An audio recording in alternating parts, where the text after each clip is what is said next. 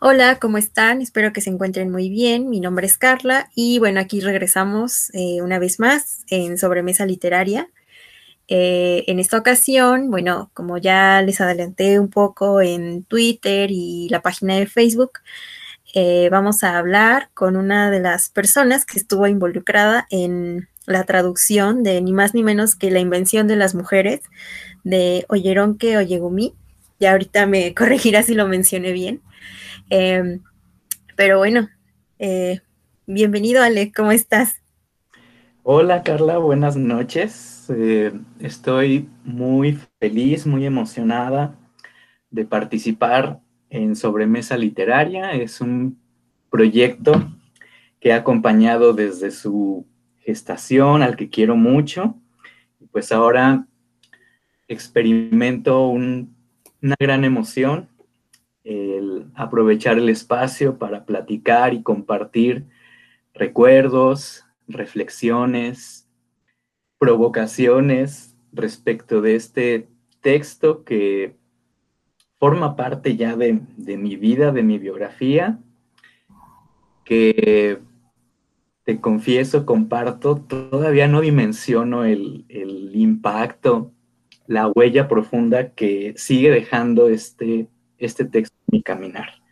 Un grande saludo desde las Aguascalientes, Manita.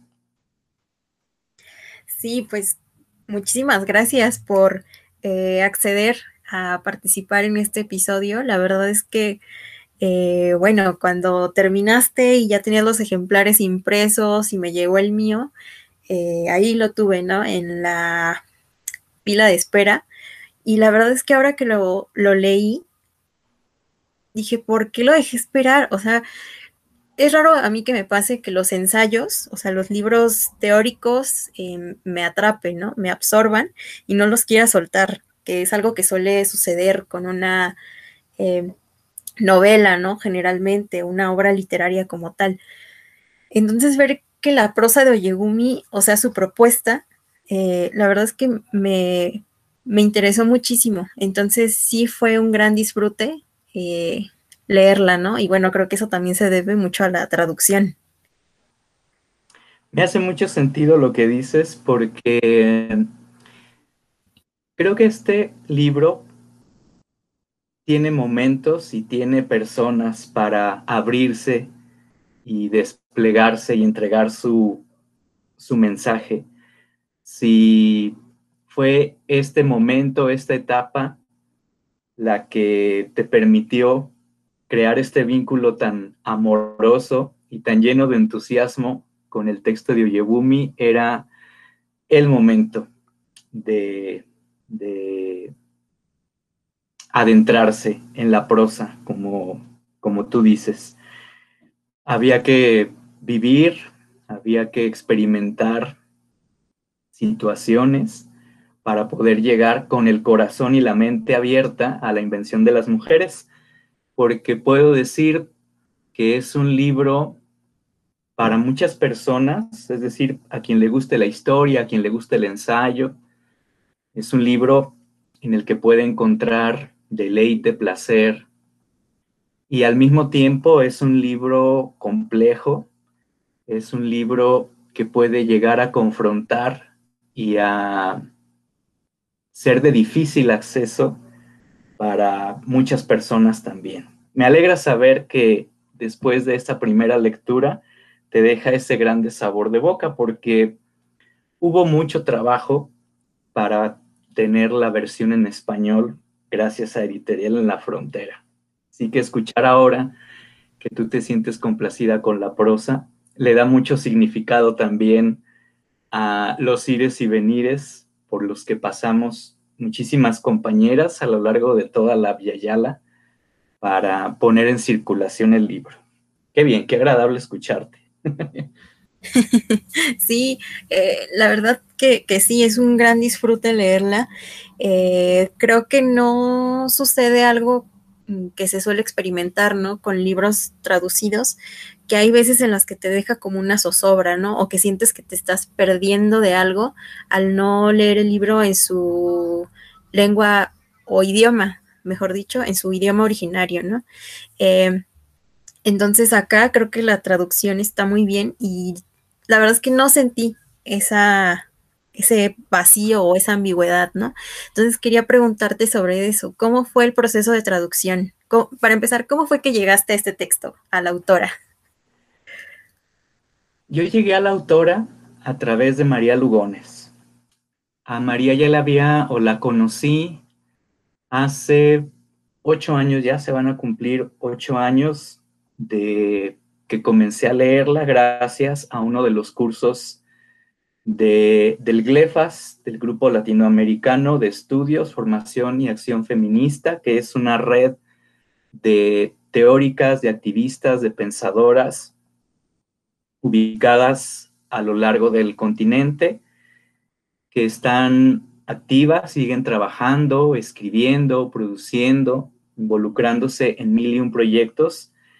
Y a quienes nos escuchan, invito a que conozcan el proyecto, a que busquen el perfil de las glefas en Instagram, en Facebook, y si tienen la oportunidad de inscribirse a uno de sus cursos, háganlo.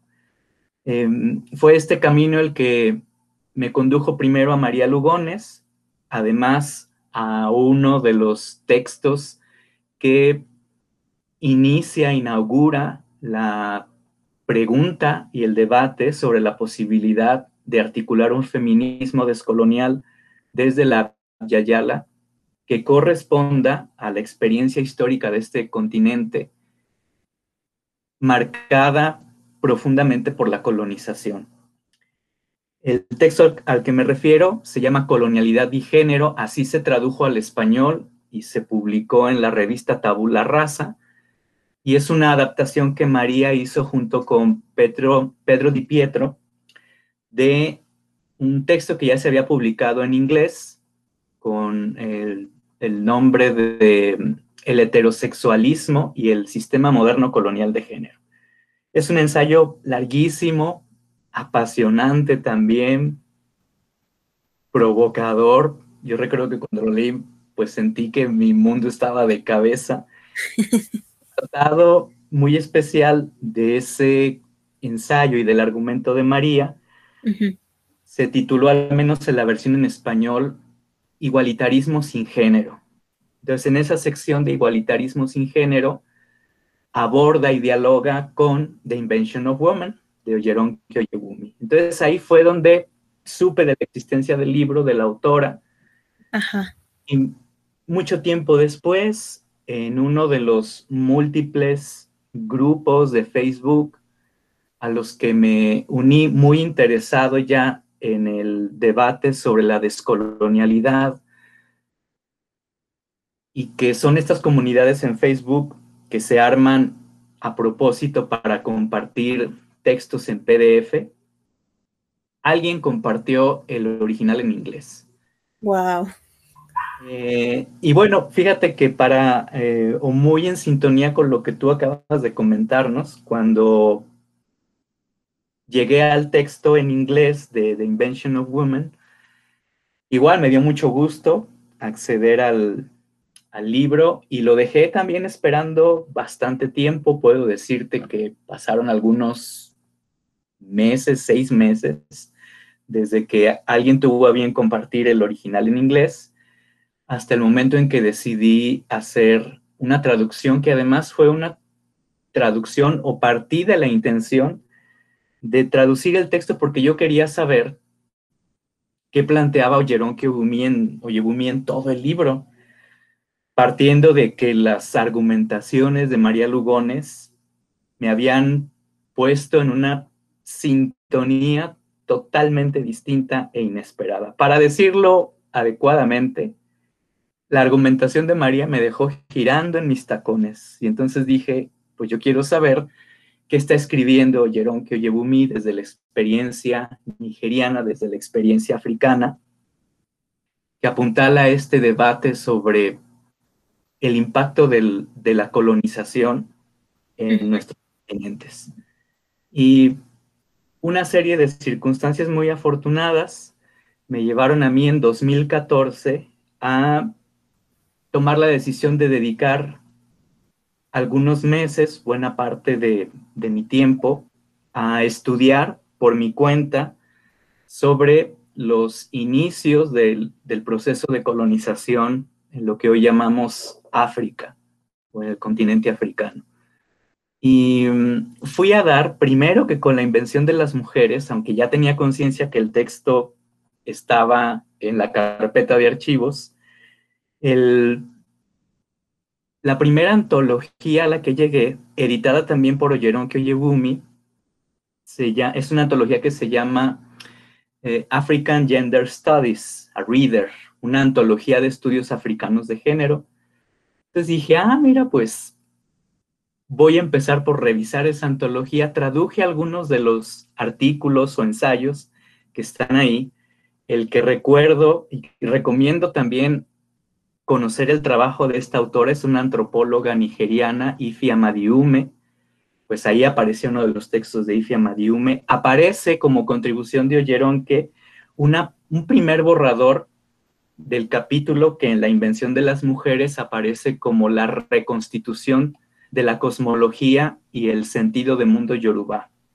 En este hay un borrador, una versión distinta de, del capítulo definitivo en la invención de las mujeres.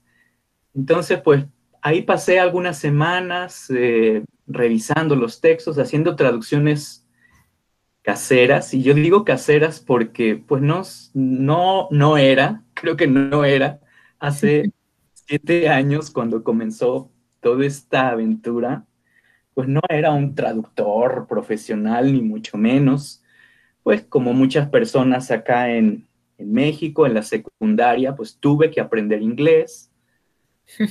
gusto que desarrollé también en esa etapa de mis 13, 14 años por música en inglés y después la formación en la universidad, poco a poco se fue haciendo muy común el tener que leer y traducir textos en inglés, pues digamos que me daba un bagaje para leer bien el inglés y traducir, eh, digamos, de manera más o menos sencilla.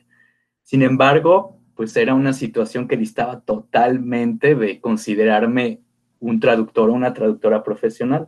Y finalmente también, yo creo que de manera muy casual, dije, bueno, a ver, ya recuerdo que tengo el texto de la invención de las mujeres, eh, voy a revisarlo, cosa que hice y entonces fue de manera muy aleatoria probar qué tan compleja era la escritura de Oyeronque y si podía considerar el traducir todo el texto, insisto, por la, por la pura intención, por el puro deseo de saber qué decía, simple y sencillamente. Eh, hice esta revisión ya de la invención de las mujeres, muy al azar, como yendo de un capítulo a otro.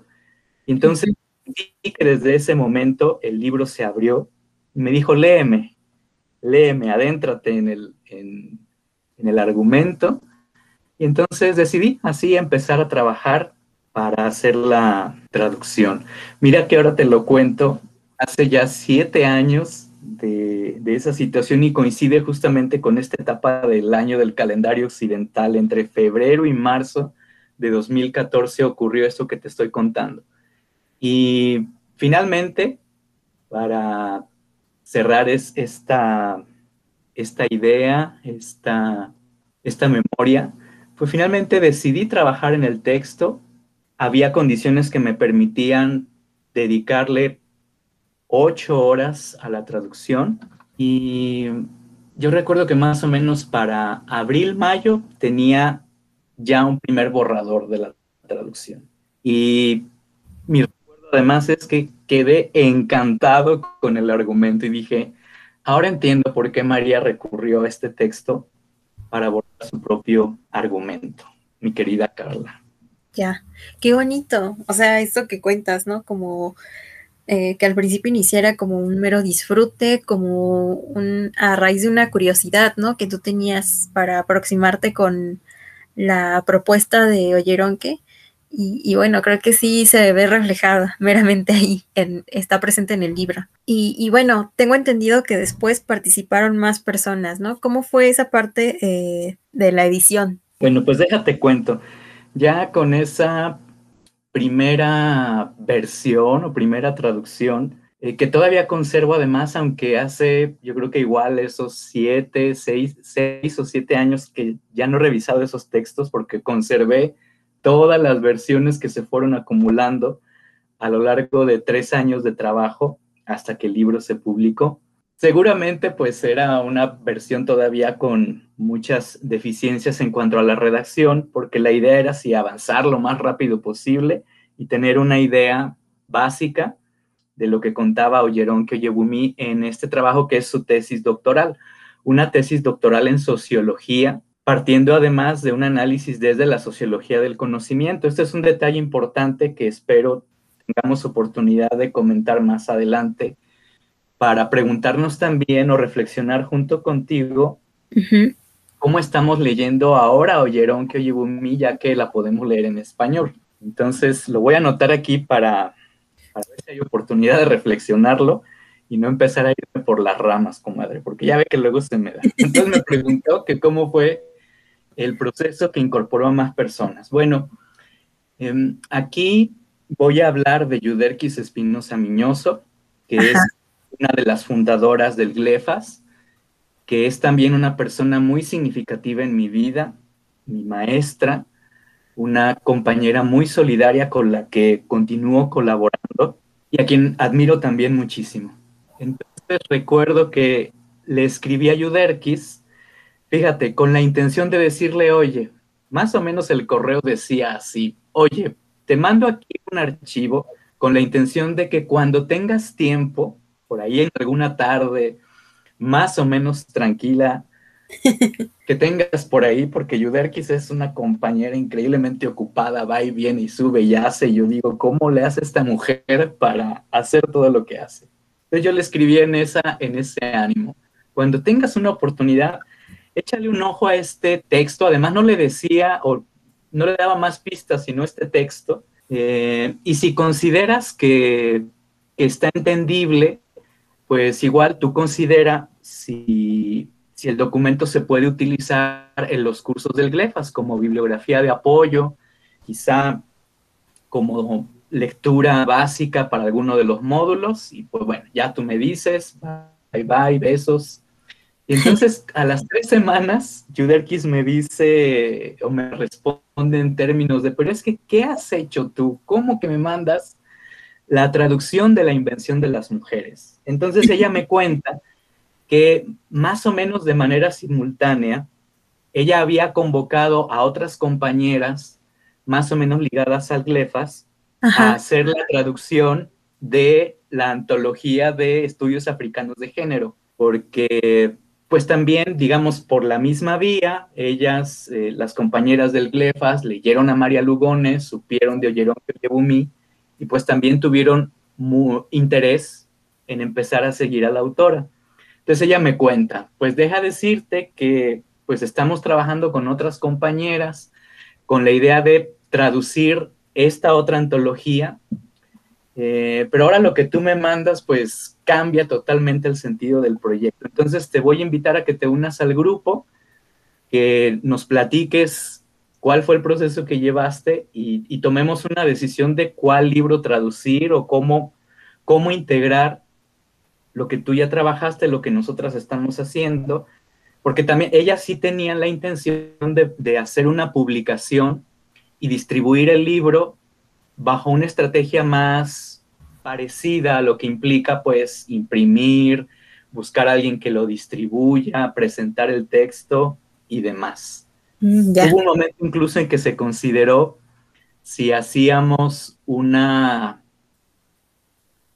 suerte de híbrido, es decir, incluir la traducción de la invención de las mujeres y algunos de los artículos que más llamaran nuestra atención de la antología previa de African Gender Studies.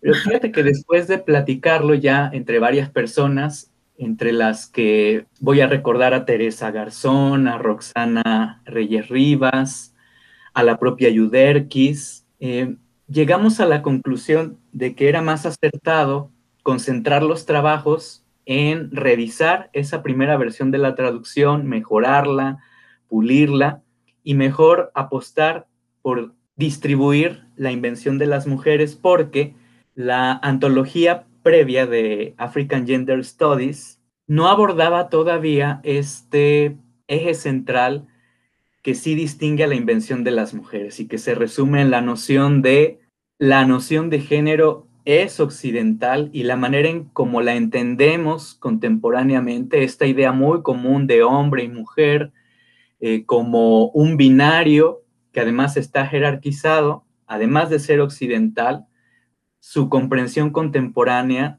está muy conectada a la experiencia colonial. Este argumento no está presente en la antología de African Gender Studies, si, si tú quieres, o lo voy a decir así. Es una antología más convencional de la que todavía nos podemos encontrar muchos ejemplos en la actualidad, es decir, la mayoría de las personas que integran o que colaboraron con sus trabajos aceptan que la categoría de género es útil para estudiar cualquier sociedad. Y entonces lo que se, se hace es aplicar esa categoría para estudiar tu sociedad o una sociedad de la que tengas interés. Y nosotras estábamos más interesadas, y lo seguimos estando, en explorar este argumento común en Oyeron Oyebumi, en María Lugones, sobre que la manera en que aprendimos a teorizar y trabajar la categoría de género, porque en mayor o menor medida todas pasamos por el aprendizaje de lo que hoy llamamos la epistemología feminista blanca o el feminismo eurocéntrico, el feminismo clásico, pues todas pasamos por ese aprendizaje y aprendimos justamente a teorizar que pues, el género es la categoría central, que es una categoría universal, que toda sociedad se ha organizado en torno al género. Y ahora nuestro interés está más centrado en decir, pues, no podemos pensar el género ni la categoría de género más allá de la modernidad y de los procesos coloniales que dieron origen al capitalismo. No es una categoría universal, no ah, tendríamos que preguntarnos qué tan útil es para explicar nuestras condiciones actuales y reflexionar sobre el uso generalizado hemos hecho esta categoría, qué cosas nos ha impedido entender descubrir y, e incorporar a nuestra reflexión. Entonces, al final, después de varias reuniones que tuvimos a distancia por videollamadas, por Skype, todavía esa era la plataforma que se utilizaba y era tremendo porque pues nos juntábamos seis o siete compañeras y entonces luego dejaban de escucharse los audios. Era una cosa ahí tremenda.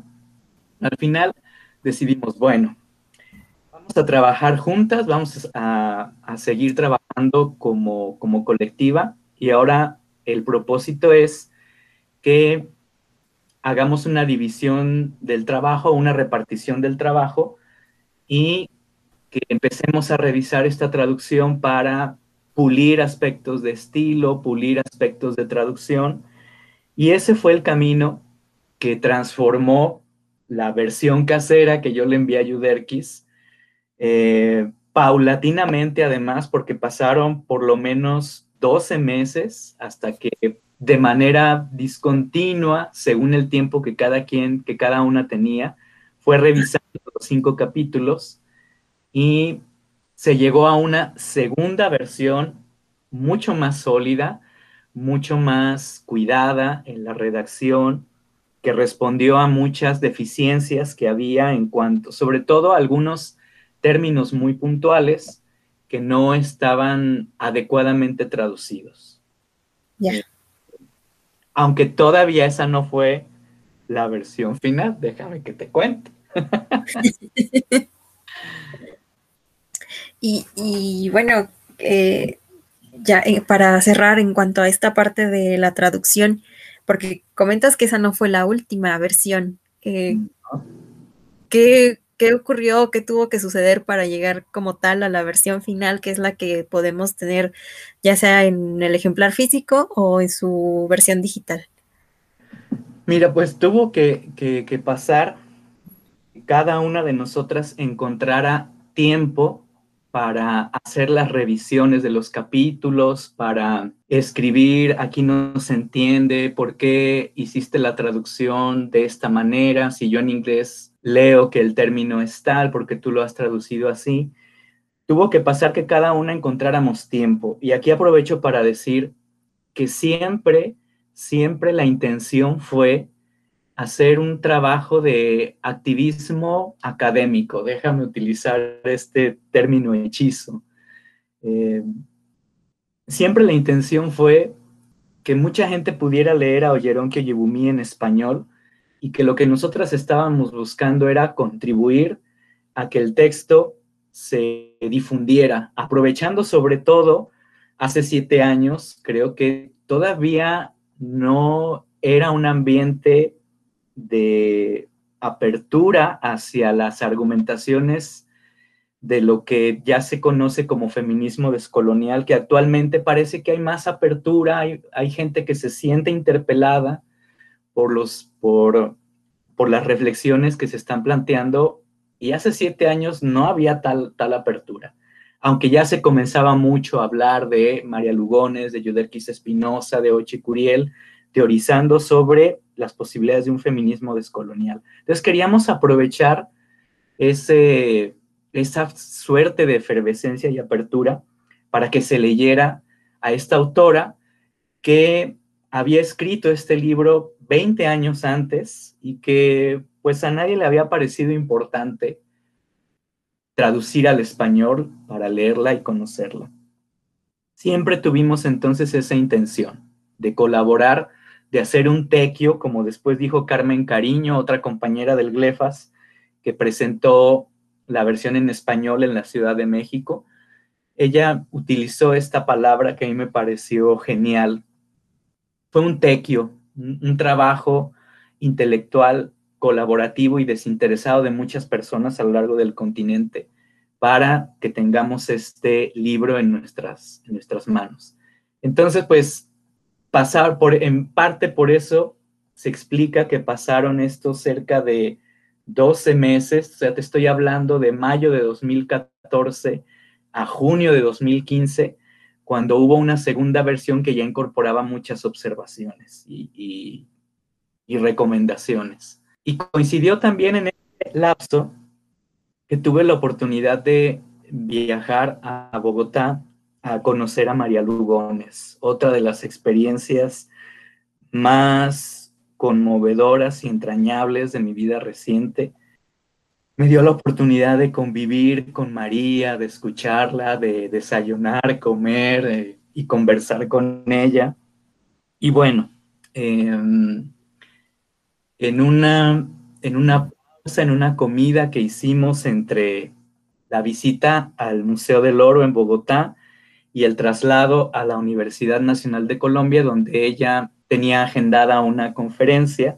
Pues, hubo la oportunidad de comer juntas y compartir un café y un postre de maracuyá, que ella me decía, a ver, prueba bien, degusta bien si el sabor es el correcto. Entonces, bueno, te cuento esta emoción porque es un recuerdo muy entrañable.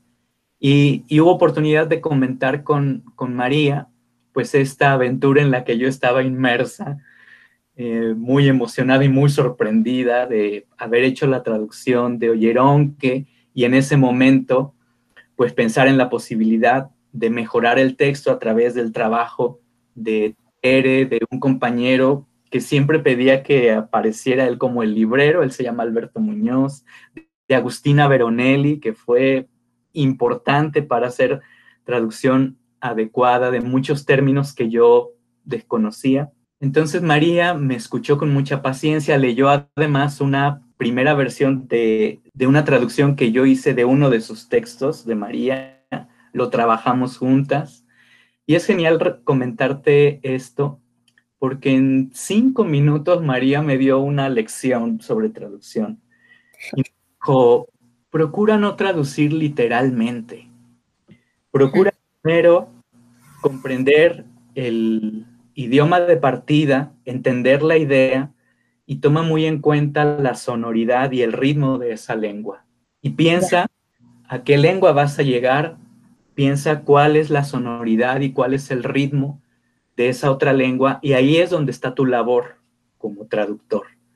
Yo te sugiero que no hagas traducciones literales, sino que pienses cómo hacer el de, de una lengua a otra, de un idioma a otra. Y en ese sentido, ayúdanos a hacer esa, esa transición. Piensa más bien en, las, en, las, en los ritmos y en la melodiosidad de cada lengua.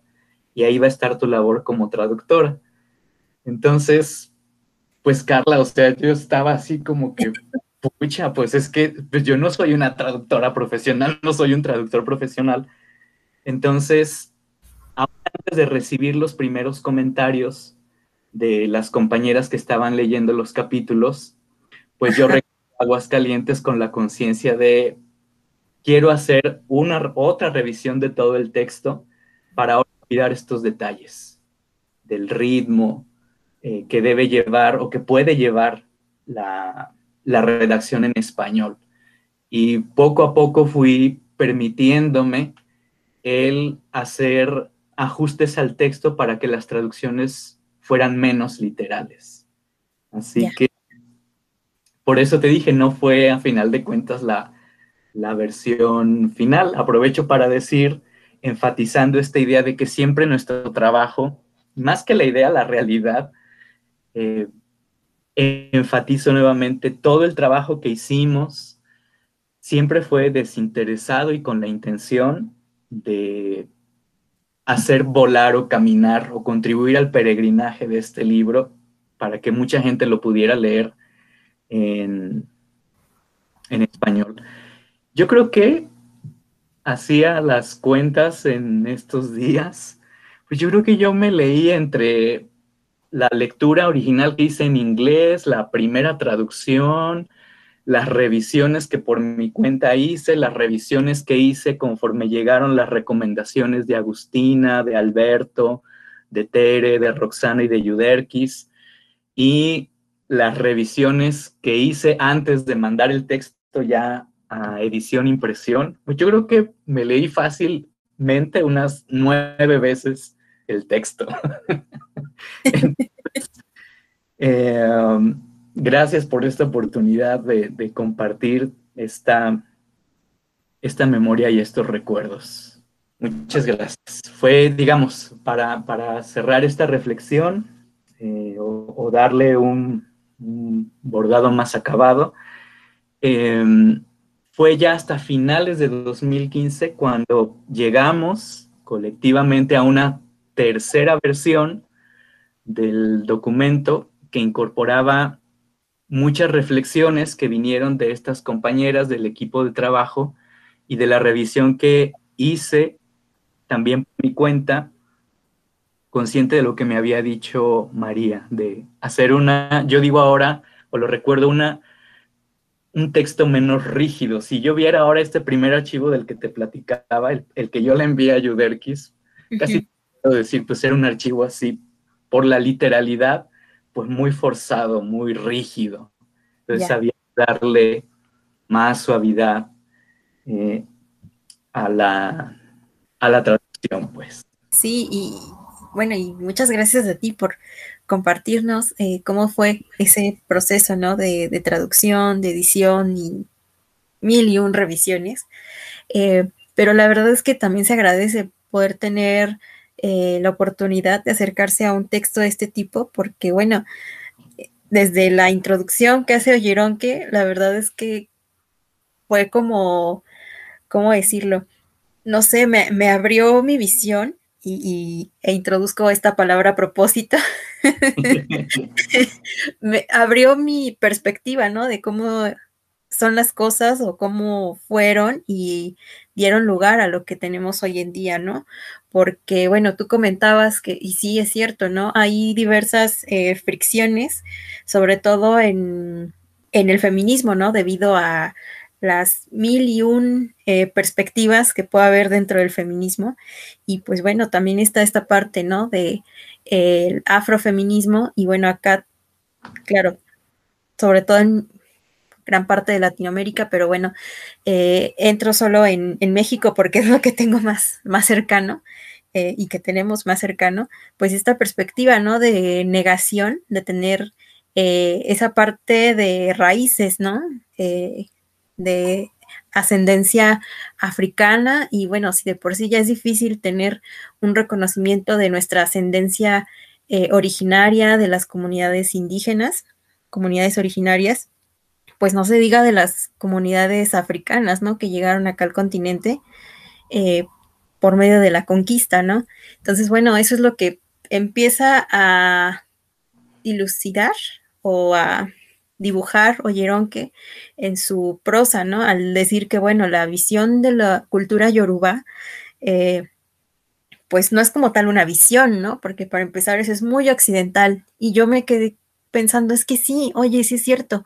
¿Cuántas veces yo he utilizado esa frase, ¿no? Visión de mundo, eh, sin llegar a pensar, bueno, ¿cómo era eh, la forma de concebir el mundo como tal de los pueblos originarios de acá, ¿no? y creo que eso ya de por sí es un gran agradecimiento que se le tiene que dar a la autora por eh, darle luz, ¿no? A este problema o este conflicto, ¿no? Que hay. Fíjate que escuchándote hablar, escuchando tus reflexiones, pues se abren cien mil inquietudes, cien mil respuestas. Entonces, compartirte primero así de las muchas cosas que me provocó escucharte. El, capítulo más difícil de traducir y que sigo pensando que es el más delicioso en términos de, ay, yo habría querido escribir algo así. Ese es el primer capítulo. el, que más, el que más trabajo supuso la traducción y de hecho fue el, único capítulo que no contó con una mm, revisión eh, colectiva, digamos, de las personas que al final nos, quedamos trabajando en el proyecto, eh, pues que Yuderkis va a trabajar en el capítulo 3, que Tere va a revisar el quinto, que Agustina va a revisar el segundo, que no sé quién va a revisar la, introducción, pero el capítulo primero se quedó sin revisión. Después sí le dediqué varias, varias horas a revisarlo porque fue el más complejo de traducir y al, y al mismo tiempo, insisto, es el más delicioso por este argumento tan delicioso que borda Oyeron Oyebumi sobre la comparación epistemológica de Occidente y el mundo yoruba. Esa es una, aprovecho también para decir que es una de múltiples posibilidades o claves de lectura para leer el texto de Oyebumi. Entiendo que mucha gente puede acercarse, muchas compañeras pueden acercarse al texto desde la perspectiva de un enriquecimiento del feminismo como tal. Es posible hacer una lectura del texto también desde una perspectiva que busque o que se concentre en la narrativa epistemológica que hace Oyeronke Oyebumi a partir del concepto de cultura. Es muy interesante hacer una revisión del texto que ponga atención en cómo Oyeronke maneja la noción de cultura y que además a mí me fascina porque desliza esta afirmación de que a final de cuentas el conocimiento cultural tiene una base epistemológica. Entonces, cuando hablamos de debates culturales, estamos hablando de debates epistemológicos y de debates ontológicos. Entonces, ella desliza esta advertencia sobre la distancia que hay entre la tradición occidental tan anclada en la vista y la tradición o la epistemología yoruba que combina una multiplicidad de sentidos con una ligera preponderancia de la escucha. Y me hace tanto sentido lo que tú mencionas de que esto que en el capítulo primero de Oyeronki es tan elaborado y tan abstracto, tiene un sustrato tan cotidiano, tan de nuestros decires de todos los días y que tiene mucho que ver justamente con el lenguaje cotidiano y que en alguna ocasión, pues seguramente en alguno de los cursos que me correspondió trabajar como parte de mi trabajo asalariado para una universidad, ah, proponía esta reflexión. Es que cuando yo te pregunto, es que tu punto de vista, e, esta frase tan cotidiana, tan rutinizada y que por eso pocas regresamos a lo que implica. Cuando yo te pregunto es que, a ver, dame tu punto de vista, ¿tú cómo lo ves? ¿Qué te estoy pidiendo? Pues te estoy pidiendo una opinión. Sí. Te estoy pidiendo un argumento, te estoy pidiendo un juicio acerca de lo que me pasa, acerca de lo que está sucediendo en el país. Dame tu punto de vista.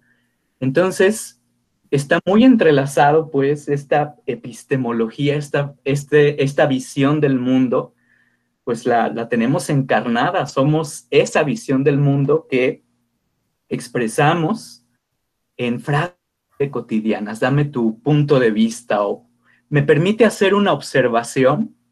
Sí. Queriendo decir, pues, que quiero hacer un comentario, pero a final de cuentas, lo que expreso a través del lenguaje es que el conocimiento el argumento, el juicio, la opinión está, ligado a lo que veo, a lo que yo veo, a mi punto de vista.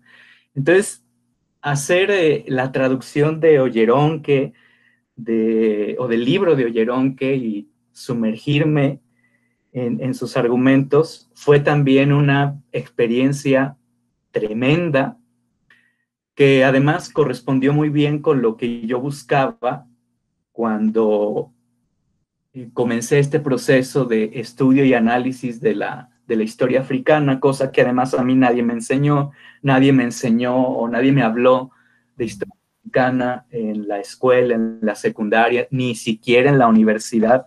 Esto fue, esto sigue siendo, y además de una manera eh, muy articulado, no inocente, es este silencio sobre África y la historia africana no es un silencio para nada inocente. Entonces, eh, yo buscaba justamente entender cuál había, o, o, intentar entender, hacerme una imagen, una primera imagen de cuál había sido el impacto de los procesos que terminaron por articular la economía mundo capitalista y que fueron a hilvanar de una manera muy dramática y muy violenta y muy desafortunada la historia de tres continentes y de inmensidad de perspectivas y de modos de entender la vida y de organizar la vida, eh, finalmente creo que encontré una respuesta muy contundente en este tipo de afirmaciones tan elegantes. Pues, ¿cómo terminó cambiando nuestra vida? Pues en estos términos, de una manera más o menos consciente, aceptamos que el conocimiento es aquello que puedes anclar a la vista, y que esto va mucho más allá de lo que se discute en las academias. Es un tema de nuestra vida cotidiana y del lenguaje que utilizamos en la vida cotidiana, como cuando yo te pregunto, es que dame tu punto de vista, tú cómo lo ves. Y así como hacemos esta reflexión sobre dame tu punto de vista, pues el argumento que despliega de una manera tan genial y tan elegante Oyeron, que es que pues, el lenguaje yoruba fue cambiando poco a poco a, diferentes ritmos, en diferentes etapas y circunstancias, pues terminó por incorporar esta noción de hombre-mujer, que no existía, no había esta distinción de género en la lengua yoruba, porque socialmente no se consideró como un elemento relevante para articular las instituciones y las tradiciones y las reglas escritas y no escritas de la vida cotidiana. Ese es un primer impacto del que habría que empezar a tomar conciencia o reflexionarlo nuevamente para darle la, seriedad y la dimensión que, que requiere.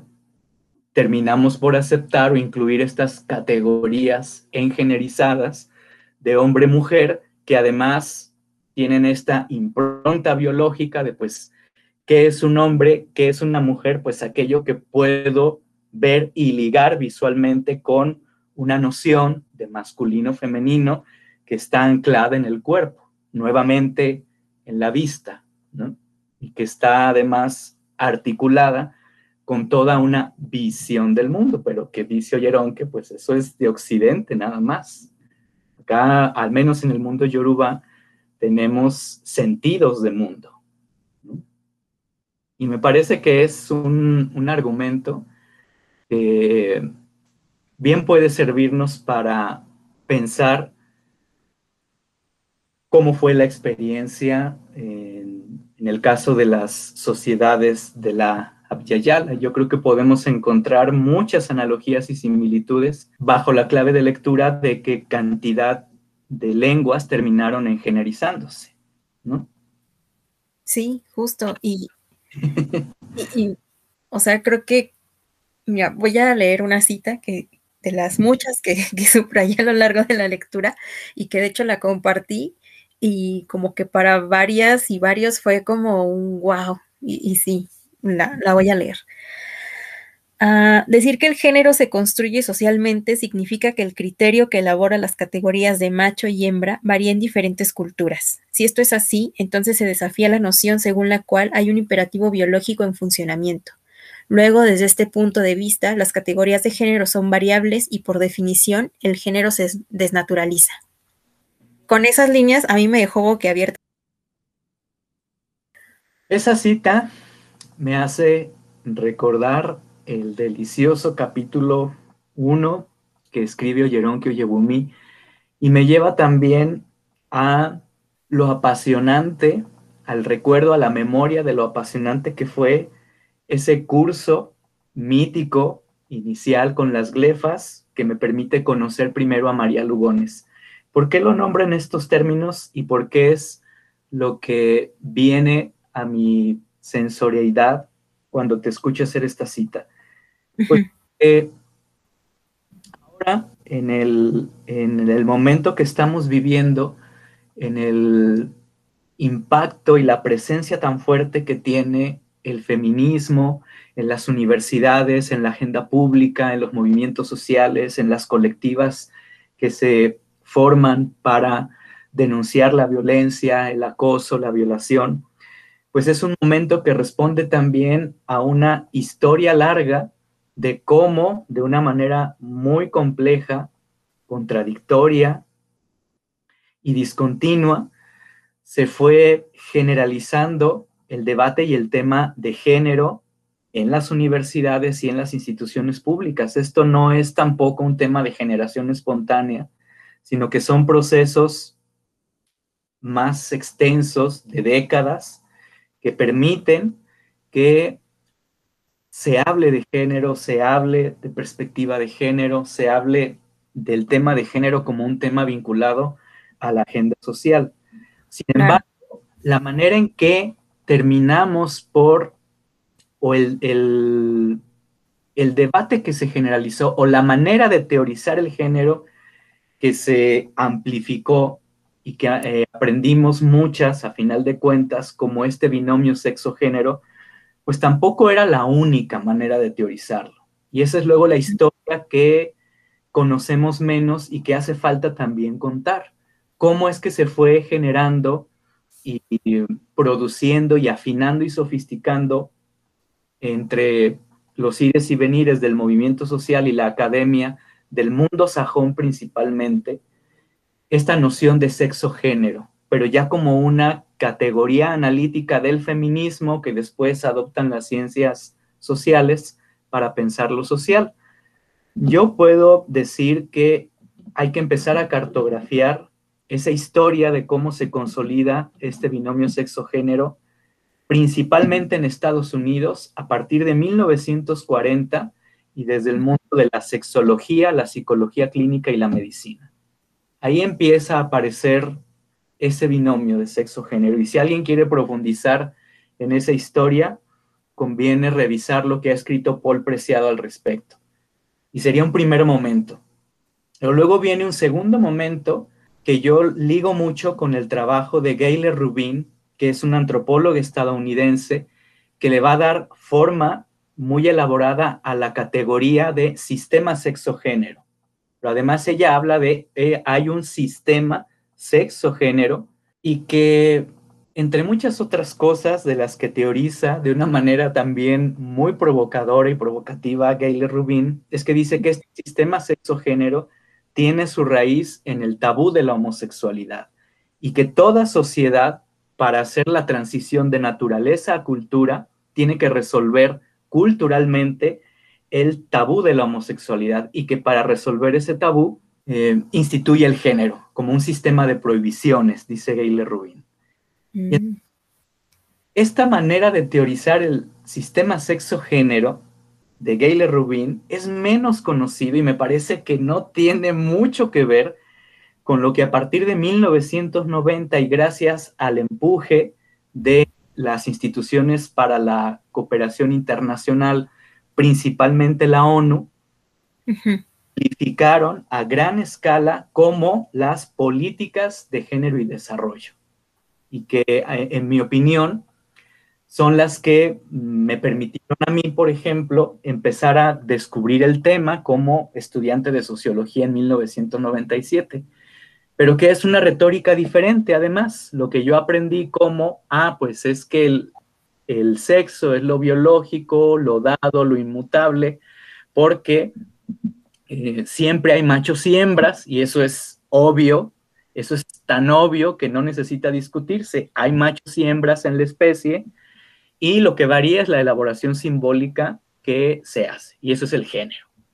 Y en su momento fue una estrategia y una herramienta muy útil que la propia que reconoce para eh, articular la política feminista que buscaba justamente la igualdad y la equidad para las mujeres. Entonces, el orden social no es un orden que corresponda o que responda a la biología, sino que hay una intervención del poder a través de la cultura y el género.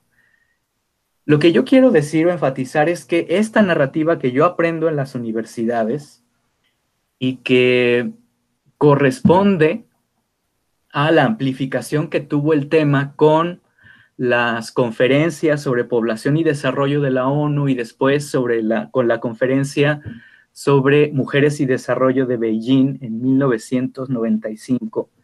Para, no es, para mí ya no es el debate que se planteó Gayle Rubin 20 años antes de un sistema sexo-género cuyo centro es el tabú de la homosexualidad. Entonces, quiero decir, ¿de cuántos debates luego nos vamos, eh, nos vamos perdiendo? ¿Cuáles debates o cuáles maneras de teorizar el género no logran esta amplificación? Eh, y que es importante conocer porque no se trata de un campo analítico unificado. En, realidad, esta categoría del género es tremendamente difusa y tremendamente polisémica, aunque a veces podemos dar o quedarnos con la impresión de que, ah, pues estamos hablando de género y, patriarcado y todas entendemos de la misma manera las categorías. Mi opinión es que no es así. Eh, a final de cuentas, yo aprendo esta retórica de sexo-género, la incorporo además como un elemento significativo de vida para revisar mi historia de vida, mi experiencia, la manera en cómo me he relacionado conmigo mismo y con el mundo. Y es algo muy entrañable al final de cuentas, que tiene un impacto muy profundo en la manera en cómo me entiendo a mí misma y cómo entiendo al mundo. Entonces, cuando yo llego a las glefas y llego a colonialidad de género de María Lugones, y ella dice, el género es una imposición colonial y no todas las sociedades han partido de una noción de género. Sexo no es que, como ha dicho la epistemología feminista clásica, no es que el género se construya a partir del sexo, sino que la idea de sexo está construida desde el género pues me pone de cabeza, mujer, me pone de cabeza, porque yo vengo de esa experiencia, yo vengo de años de una primera confrontación de ser una persona engenerizada, sexualizada, eh, que se encuentra con esta narrativa de que pues lo que te hace ser hombre es un proceso que, de, que se explica más por la sociedad en la que naciste y menos por el hecho de que naciste con pene y testículos. Eso ya representó una primera ruptura. que me tomó años asimilar. Y después llego a este texto de, de María Lugones, donde me dice, pues yo pienso que el género tiene un origen colonial y es una idea, la idea de hombre y mujer es producto de una imposición y la categoría clave para entender cómo se crea el género no es el sexo, no es el sexo, sino es la categoría de raza. El sexo, en la elaboración de María Lugones, que es otra elaboración, y que en la elaboración de María, la forma que le da al género no tiene nada que ver con los manuales ni con las leyes que leemos cotidianamente. Es una elaboración totalmente distinta a la que hace María, pues en su elaboración, en la que ella propone un sistema moderno colonial de género, ella termina diciendo, el sexo puede operar de manera independiente al género. Y esto se explica por el hecho de que las sociedades africanas que fueron esclavizadas y las sociedades Em, originarias de la Yala que fueron colonizadas fueron interpretadas como animales con sexo, ah, se, interpretaron estas poblaciones como machos y hembras, pero no se les asignaba género. Entonces, María dice, me parece que es en otro ensayo hacia un feminismo descolonial, ella dice, si yo tengo razón en mi argumento, entonces puedo concluir que el sexo puede operar de manera independiente al género y no como lo aprendimos. La categoría crucial o la intersección crucial que hay que explorar no es entre sexo y género, sino entre raza y género. Entonces yo digo, pues, ¿qué, cosa lo que me está diciendo esta autor, esta mujer, tan confrontante y al mismo tiempo tan apasionante? Y después llego a Oyeron que Oyebumi, que hace otra, otra argumentación que no es la misma de María Lugones tampoco, aunque tienen muchos puntos en común, entiendo que se conocieron, pero a final de cuentas, la crítica y la elaboración de Oyeronque tampoco es eh, la misma que está haciendo María. Y a la vez, pues fue increíblemente potente porque ella me dice, con una argumentación y un estudio exquisitamente documentado de fuentes y de experiencia propia, ella termina diciendo, pues en el lenguaje yoruba no existía tampoco esta distinción a nivel del lenguaje, no era tan importante el eh, marcar cada vez la distinción anatómica y volverla eh, una piedra angular para la organización social.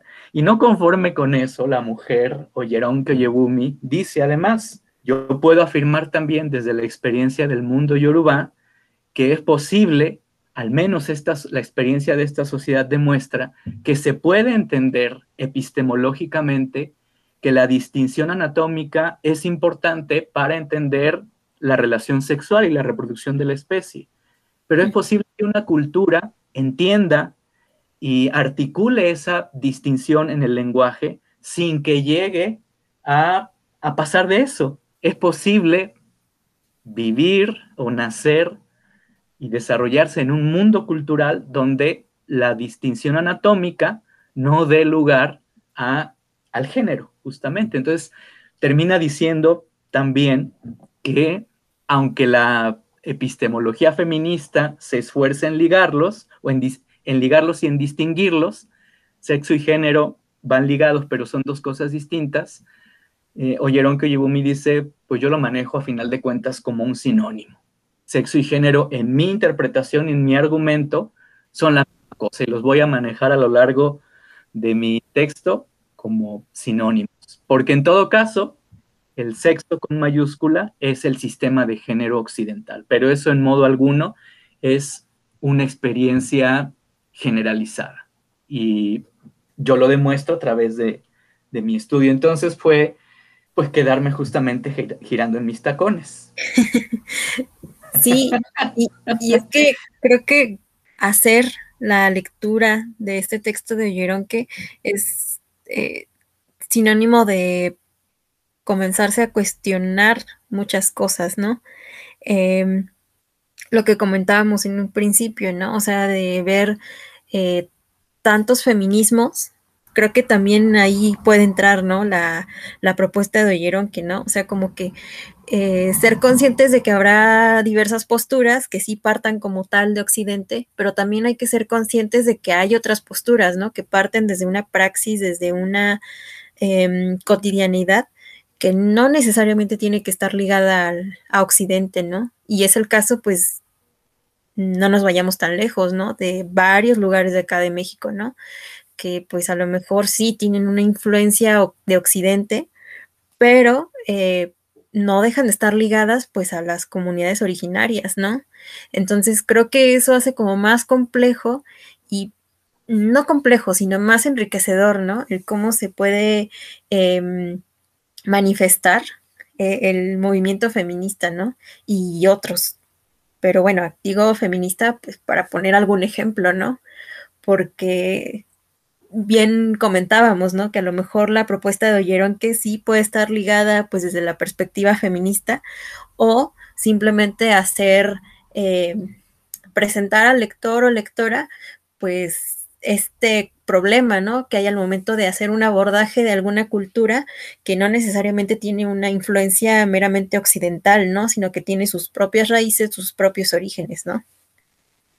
Totalmente de acuerdo yo pienso que de manera más explícita en unos capítulos, menos explícita en otros, un eje conductor del argumento de la invención de las mujeres es el impacto del colonialismo, que, como tú dices, es ya una aproximación al debate sobre el género desde otra vereda, desde otra vía, que puede hacernos mucho sentido, que puede ayudarnos a encontrar pautas para explicar mejor nuestra propia experiencia también.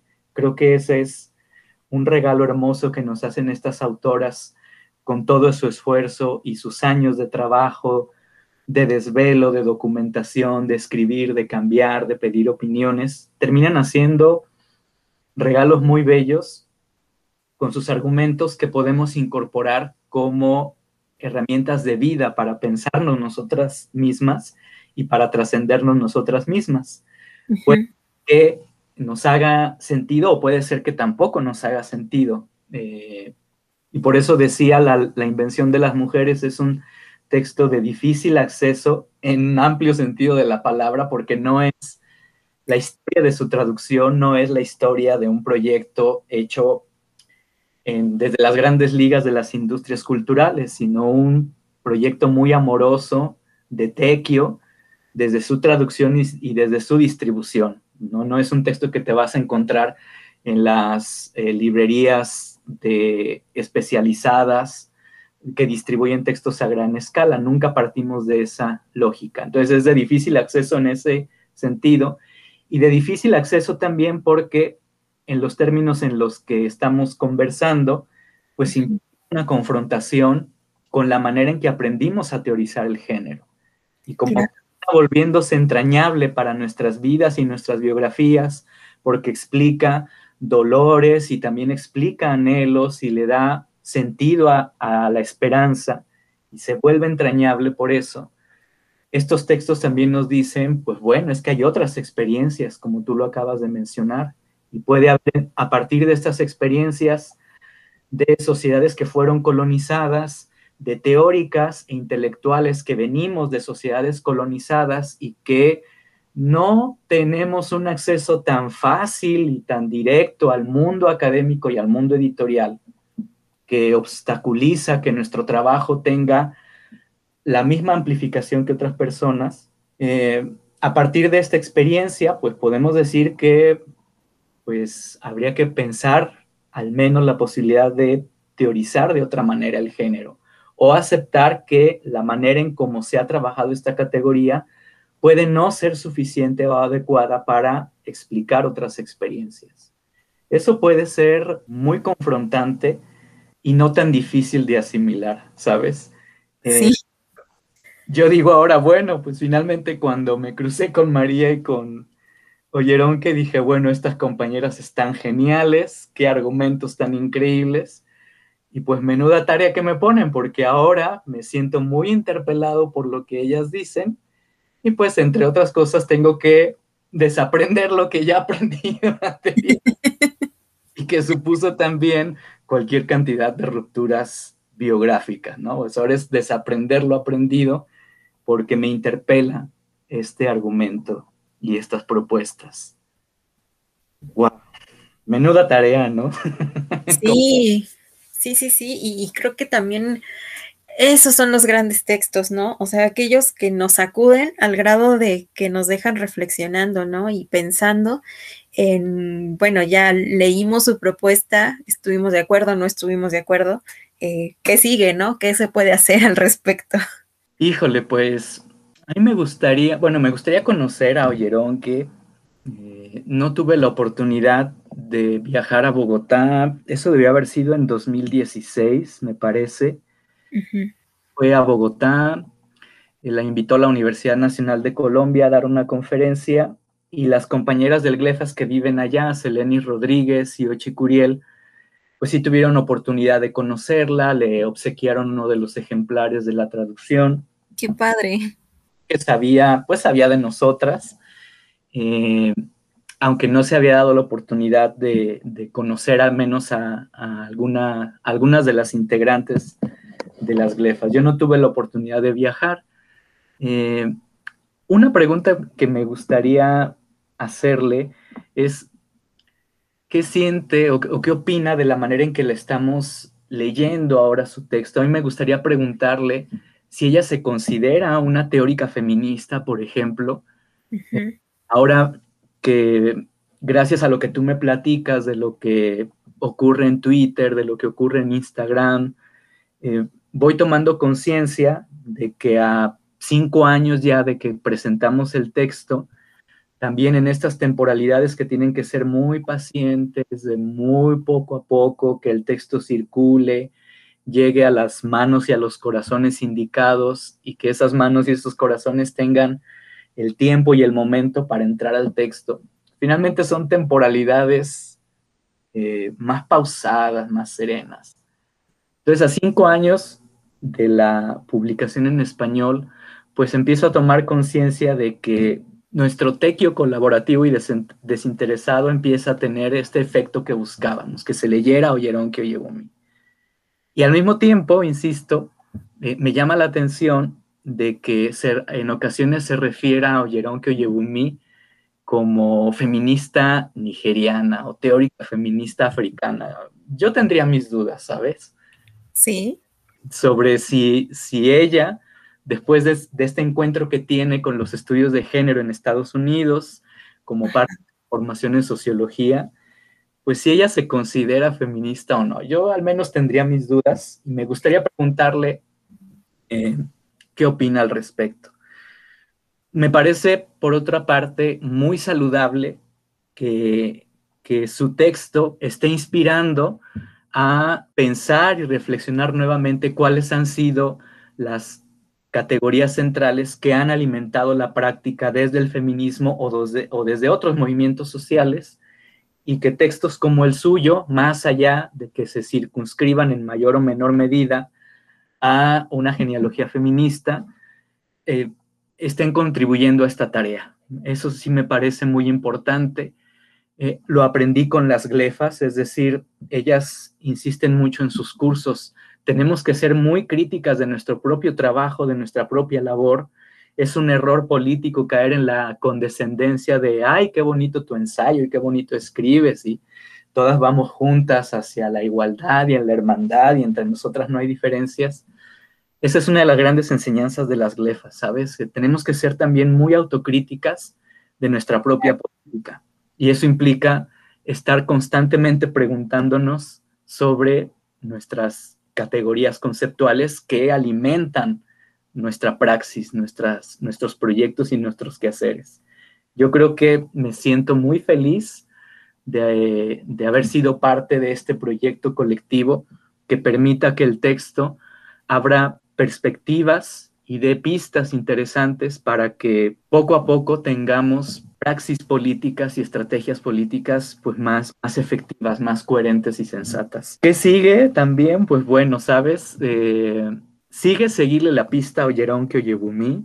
Sí. además un texto que publicó, me parece que cuando apareció la traducción en español, ella publicó otro texto que se llama What Gender is Motherhood, de qué género es la maternidad. Entonces, cuando yo supe del texto, dije, wow, entonces eh, le está dando continuidad a su proyecto, es decir, sigue reflexionando sobre si el género es una categoría adecuada para explicar el mundo yoruba y cuáles han sido las consecuencias de la influencia del mundo académico occidental y del norte en la importación y generalización de estas categorías como si fueran pues categorías eh, ¿cómo, se, ¿cómo lo refiere ella en su texto? Como unitallas, ¿verdad? Para cualquier sociedad, para cualquier intención, ahí le va la categoría de género, ¿no?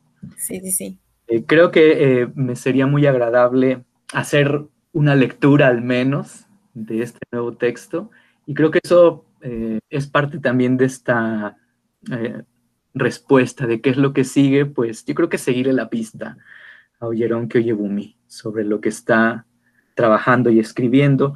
No he tenido acceso todavía o a un impreso o a la versión digital, más que nada, no recuerdo en qué página logré leer algunos de los, eh, algunas cuartillas de la introducción a What Gender is Motherhood. Y que te vi, deja contarte que pues eh, me quedé girando en mis tacones otra vez cuando leo en alguna de esas cuartillas que oyeron que cita a Aníbal Quijano. Y entonces, wow, entonces ya leyó también a Aníbal Quijano, qué genial, genial que esté leyendo a mi difunto marido, aunque él no supo que éramos marido y marido, pero bueno, este, a mí me causó mucha emoción leer que oyeron que ya tuvo ese contacto con, con la obra de Quijano, porque también desde, la, desde el proyecto descolonial, lo que estamos eh, proponiendo e intentando facilitar, entre muchas otras cosas, es con quién queremos dialogar, a quién le queremos dedicar nuestro tiempo, nuestros ojos, nuestro corazón, nuestros oídos, nuestras horas para poder leer, a quién se lo queremos dedicar, con quién queremos dialogar. Y en esta reflexión también sobre lo que ha implicado para nuestros países la experiencia del colonialismo y la subordinación cultural y política que esto implica, la invitación es, y, si dejamos de dialogar menos con, el norte, con el mundo privilegiado de Occidente, e intentamos articular un diálogo, digamos, Abyayala, África, que pues tampoco es que se vaya a dar eh, apenas, ¿no? También hay acercamientos entre nuestras historias que luego terminamos olvidando, pero y, si buscamos más un diálogo entre, entre Nigeria y Guatemala, si empezamos a procurar más un diálogo entre Ghana y México, ¿qué, podemos encontrar? Entonces, eh, insisto en que a mí me dio mucho gusto mirar que oyeron que citaba por ahí a Aníbal Quijano, porque también indica que esto que hace siete años, cuando empezamos a trabajar en la traducción, pues era todavía si tú quieres eh, un anhelo de cómo podemos facilitar diálogos con otras compañeras, con otros compañeros, con otras experiencias, eh, en esta intención también de tener proyectos más sensatos, más coherentes, más efectivos. Sí, concuerdo completamente. Bueno, vale, pues eh, muchísimas gracias por este diálogo. Lamentablemente creo que hemos llegado al final de este episodio, eh, no sin antes, pues invitar a quienes nos escuchan a que se aproximen a, este texto de Oyeron Yegumi, eh, La invención de las mujeres, y que bueno, sigan su obra, ¿no? Y bueno, también que estemos al pendiente de tus futuras traducciones, que, bueno, seguramente serán eh, más que bien recibidas para nuestros ojos. Eh, pero antes, eh, quisiera hacerte dos últimas preguntas a modo de cierre, que bueno, ya se han vuelto como la costumbre acá en sobremesa. Entonces, bueno, Ale, antes de despedirnos como tal, eh, me gustaría que nos recomendaras tres o cuatro autoras, ya sea feministas, sociólogas, lo que tú gustes. ¿Qué autoras nos recomiendas leer? Ok, muy bien. Ay, semejante, semejante pregunta, semejante petición, qué exquisita y qué compleja también. También se vale de las literarias, no hay ningún problema. Acá aceptamos de todo. Bueno, eh,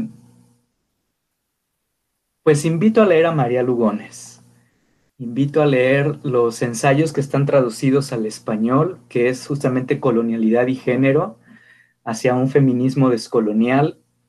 Les invito también a leer un ensayo que María escribió en español después de eh, el cierre de un ciclo que implicó que estuviera constantemente en Bolivia y en diálogo con el taller de historia oral de Silvia Rivera Cosicanqui. El texto se llama eh, Subjetividad esclava, marginalidad, colonialidad del género y opresiones múltiples. Es un texto engañosamente corto, eh, contundente y precioso, y que María escribió en español. Entonces también eso es importante eh, tomar en consideración. E invito a estar muy pendiente de la aparición ya en, espero que en el, en el primer cuatrimestre de este año en la cuenta occidental, la editorial El Signo, que tuvo a bien traducir uno de los pocos libros que María publicó, y que es eh, el, texto se llama eh, Pilgrimages, los peregrinajes, teorizando la resistencia y las coaliciones frente a las opresiones múltiples. Porque eh, una serie de ensayos menos conocidos de María de una etapa previa a su encuentro con el giro descolonial y que tampoco tiene desperdicio. Ahora digamos que, yo estoy en este proceso de conocer el trabajo previo de María a este encuentro con el giro descolonial que la lleva a plantear la colonialidad del género y a hablar sobre el género como una imposición colonial.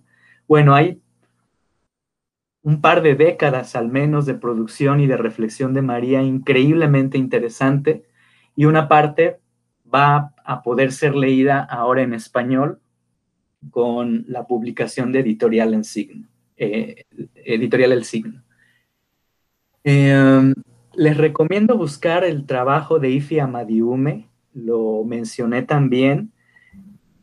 Acabo de enterarme también hace eh, un par de meses que hay traducción al español de la que fue también, me parece, su tesis doctoral en antropología y que Em, en inglés, déjame recordar cómo se llamó el texto. Eh, male Daughters, Female Husbands, las hijas eh, masculinas y los maridos femeninos. Mm. Que la traducción al, inglés, al español, eh, se hizo de otra manera. La buena noticia es que hay una traducción al español de esta, de esta autora que también me parece la mar de fascinante. Ella es hablante de Ivo, entonces, ya que nos reconocemos, Carla, como admiradoras, fans incondicionales de Chimamanda. Ay, pues, sí. Y del mundo Ivo, pues bueno, el, trabajo de Ifi Amadiume eh, documenta la, experiencia del mundo Ivo y llega a conclusiones más o menos parecidas a las de eh, Oyeronke Oyebumi, aunque Amadiume tiende más bien a decir que, o dice más bien, que sí había una noción de género en el mundo Igbo, aunque no la noción de género occidental. Recomiendo también ese, ese texto. Y pues recomiendo seguir a Fabiola Carrillo, que es una poeta náhuatl, en, lengua náhuatl, em, y que empiezo a descubrir ahora em, autoras eh, en lengua náhuatl, en, lengua purépecha, en lengua mije, como un regalo justamente de tanto de Olleronque como de María Lugones. eh, oyeron que a través de su, texto, María de manera presencial, eh, me hicieron saber de la importancia de, de, aprender alguna de las mil y una lenguas que además están marcadas por la experiencia colonial, porque eso implica también una posibilidad de reconstruirse y resignificarse. Entonces, pienso en Fabiola Carrillo, porque ahora que llevo algunos meses estudiando náhuatl, eh, Mayahuel Shuani, que también es una escritora en lengua náhuatl, originaria de Guerrero, compartió en su perfil de Facebook un poema maravilloso de Fabiola que se llama Mayahuel. Entonces dije, wow, bueno, qué manera tan preciosa de aprender náhuatl. Entonces, serían mis tres recomendaciones. Son mis tres recomendaciones, comadre. Perfecto, muchísimas gracias, Ale. Y por último, ya la última pregunta. Eh, ¿Qué estás leyendo en estos momentos? Bueno, o sí, ¿qué tienes en tu mesa de noche o qué te acompaña durante estos días para leer?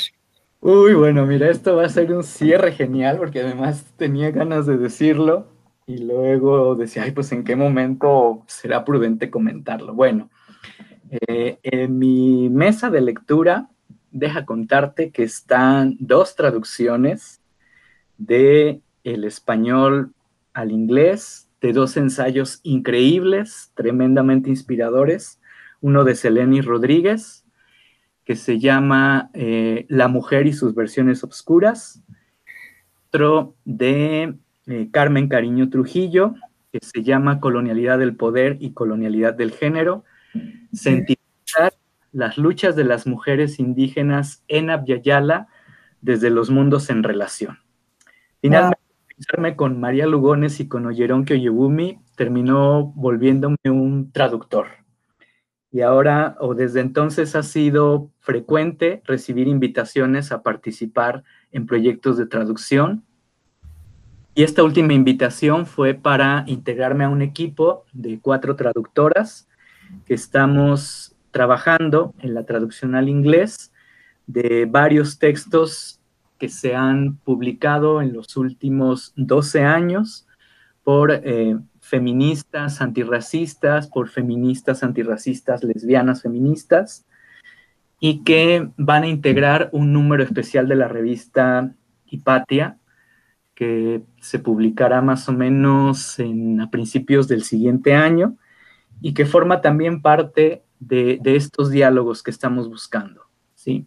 Entonces, bueno, este mundo del norte, pues procurar también que se descolonice, que salga de su sordera y que pues en el ánimo de facilitarnos los diálogos, bueno, pues como, como cooperación, digamos, pues que puedan leer en inglés, en la lengua en que entienden y se eh, formaron, pues que puedan leer a compañeras como Seleni Rodríguez y Carmen Cariño. Eso anda en mi mesa. Pues buenísimas recomendaciones y buenísimas eh, lecturas las que tienes en estos días. Eh, muchísimas gracias por todo lo compartido acá, Ale. Gracias a ti, gracias a Sobremesa Literaria, un espacio muy significativo para mí porque es el, el primero que tengo después de estos siete años de peregrinaje para hablar en estos términos de este retoño que se llama la invención de las mujeres. de verdad, gracias por el espacio, por la paciencia y por la escucha. No, gracias a ti. Y bueno, esperamos que disfruten, que hayan disfrutado de este episodio y que les hayan surgido muchísimas ganas por leer no solo a Oyeronque, sino a todas las autoras que acá este, nos compartió Ale con muchísimo gusto. Hasta la próxima, esperemos que estén muy bien.